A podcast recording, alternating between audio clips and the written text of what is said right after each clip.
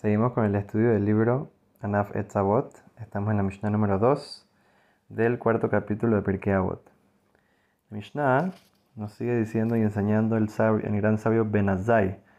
Dice que él solía decir, Heverratz le mitzvah kala que. Una persona debe de correr detrás de las mitzvot, tanto sea una mitzvah que parece una mitzvah fácil, una mitzvah que a veces la gente no le da tanta importancia, como una mitzvah importante, que la gente dice que wow, eso es una mitzvah difícil, una mitzvah grande, importante.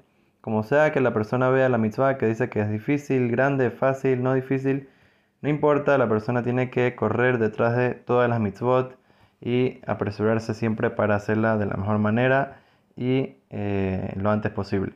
También dice, Boreach minabra, así como una persona tiene que correr para hacer una mitzvah, entonces también de esa, misma, de esa misma manera tiene que alejarse, escaparse de cuando una persona está en una situación de pecado.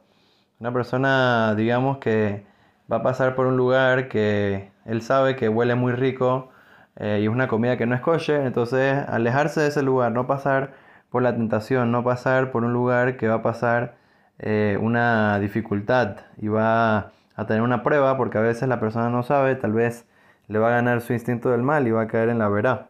Entonces, por lo tanto, tratar de pensar en adelante siempre y alejarse de toda situación que lo pueda llevar a hacer un pecado. Una cosa muy interesante que continúa diciendo la Mishnah dice Shemitzvah goreret mitzvah beavera goreret avera. Si una mitzvah causa que la persona llegue a otra mitzvah. Si Dios lo ayuda, si una persona hace una mitzvah, para que pueda esa, esa mitzvah convertirse en otra mitzvah más. Ese es el pago de la persona, que al ser que también la persona recibe un pago extra por la mitzvah, se acerca a Dios, recibe pago en el mundo venidero, pero no solamente eso, sino que Dios lo ayuda a seguir haciendo más mitzvot. Y también de la misma manera, cuando una persona hace un pecado, entonces de la misma manera, eso le lleva a hacer otro pecado. Entonces la persona tiene que tener cuidado y darse cuenta de que vale muchísimo la pena eh, estar persiguiendo detrás de las mitzvot y alejándose de las averot. Y así una persona va a poder aumentar más y más en méritos, en mitzvot, en acercamiento a Dios y de, esa manera cumplir con su propósito en este mundo. Es una historia muy interesante que pasó una vez una señora, sé que tenía para cocinar, para hornear dos panes en su casa, esa iba a ser su comida del día. Y entonces, bueno, puso a amasar ahí la masa, horneó el pan y entonces ya le salieron dos pedazos de pan. Eso no, tenía tanto para comer, pero bueno, eso es, eso es lo que tenía. Y con eso e, ella iba a comer su comida del día. Entonces, ¿qué pasó? Dice que llegó una persona muy pobre, muy hambrienta.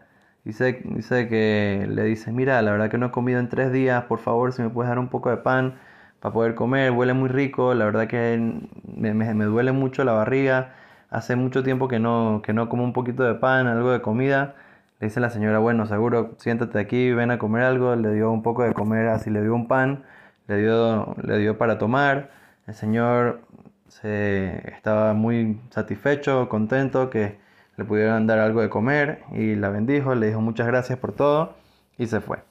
Después llegó otro señor, historia parecida, dice que hace como dos, tres días no comía también y estaba muy hambriento, pobrecito, estaba ahí tirado, casi ni podía caminar. La señora se compadeció de él, le dijo, sabes que ven para acá, te voy a dar el otro pan. Y le dio el otro pan y el Señor comió, bendijo y le agradeció y se fue. Entonces la señora después te dice, bueno, ¿y qué voy a comer yo?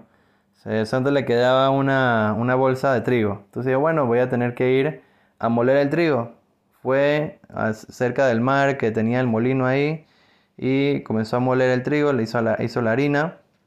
Y entonces de regreso iba con la última bolsa de harina que le quedaba en su casa a ver si podía hacer un poco de pan para, para comer. En eso que pasó, vino un viento, viento muy fuerte y se llevó volando la harina que había, eh, con tanto esfuerzo, había molido en el, en el, eh, en, el lugar ahí al lado del mar y, y, la harina cayó adentro del mar y se fue, el mar se la llevó y la señora toda triste ahorita no sabía qué iba, qué iba a comer eh, ese día y en verdad tenía hambre, ¿qué va a hacer? Entonces fue a la sinagoga donde el rabino le dijo, rabino, ¿por qué Dios me hace esto? Yo hago algo bien por los pobres, a la gente los ayudo, los necesitados. Y eso es lo que Dios me hace, me hace perder la última chance de comida que tenía. Entonces el rabino dijo, déjame esperar para ver si puedo analizar un poco la situación.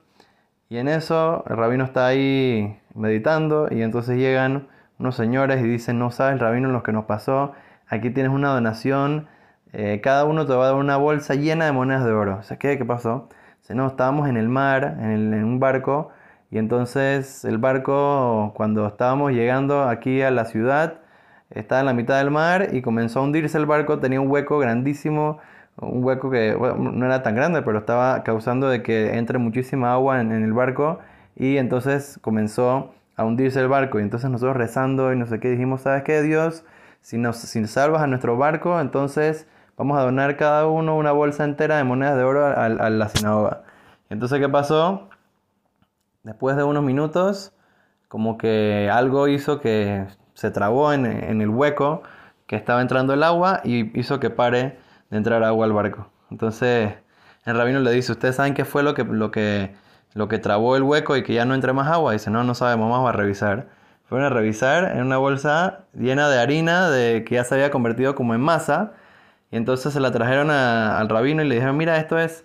El rabino se lo muestra a la señora y dice, ¿esta era tu harina?